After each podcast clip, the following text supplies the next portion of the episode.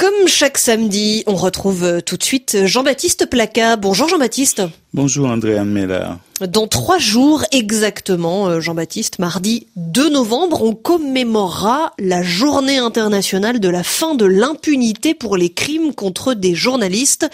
Cette journée, instituée en 2013 par les Nations Unies en hommage à nos confrères Ghislaine Dupont et Claude Verlon, enlevés puis assassinés le 2 novembre 2013 à Kidal, au Mali, sauf que huit ans après, l'impunité demeure.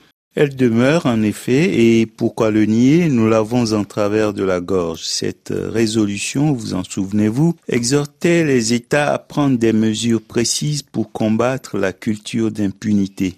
Bien sûr, l'instruction suit son cours, mais huit ans après, nous attendons toujours que la justice passe pour marquer la fin de cette double impunité. Tuer des journalistes en Afrique, on ne le dit pas assez, est aussi un crime contre les peuples africains car l'information, la bonne information au service de laquelle étaient Ghislaine Dupont et Claude Verlon est essentielle pour sortir ce continent du sous-développement. Hervé Bourges, un de nos maîtres à l'école de journalisme, aimait à répéter que le journaliste africain devait être un agent de développement. Ghislaine Dupont et Claude Verlon n'étaient certes pas africains, mais les informations qu'ils recherchaient portaient sur l'Afrique et se destinaient essentiellement aux Africains. Plus tard dans la vie professionnelle, nous avons eu à approfondir ensemble la portée qu'ils donnaient au terme développement. Au-delà du bien-être économique des populations, le développement dans son esprit incluait aussi la soif de connaissance des peuples, leurs besoins d'instruction, d'éducation, de liberté, de justice,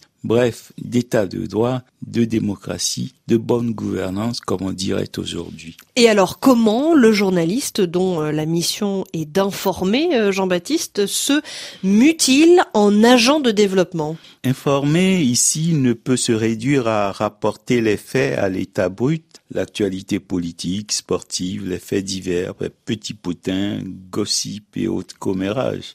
Ce journalisme-là peut aussi bien être dévolu aux petits télégraphistes. Dans le traitement qu'il fait de l'actualité, le journaliste doit aussi rechercher ce qui contribue à faire avancer la société. Parfois, c'est simplement par l'angle de traitement qu'il choisit qu'il sert le développement. Une enquête plus poussée et le traitement de l'actualité dans la presse, à la radio ou à la télévision devient utile. Même dans les pays dits développés, le journaliste a implicitement une vocation du même type sans vouloir faire de la publicité à quelque titre que ce soit, imaginez combien de fois depuis plus d'un siècle le canard enchaîné par ses seules enquêtes a fait œuvre de salubrité publique en France. Les évolutions induites par ces enquêtes en font un précieux agent de développement de l'état de droit et de la démocratie. Nous ne parlons ici que de journalisme, pas des réseaux sociaux et autres plateformes sur lesquelles les approximations et la désinformation ont table ouverte. Il reste encore de la place, beaucoup de place pour le journalisme qui offre une information fiable à ceux qui voudraient évoluer dans la vie avec un minimum de solidité. Que les journalistes sont souvent tués parce qu'ils gênent les hommes de pouvoir. Oui, surtout ceux qui trichent avec leurs engagements constitutionnels vis-à-vis de leur peuple. Mais les journalistes ne sont pas là pour servir la volonté d'un pouvoir ou accompagner les caprices d'un potentat, sauf à n'être que des griots serviles. Les journalistes ne devraient pas davantage être là pour agresser inutilement les dirigeants, démolir tout ce qui se construit ou se fondre dans la peau d'une opposition vindicative, car alors ils ne seraient que des détracteurs stériles, peu crédibles.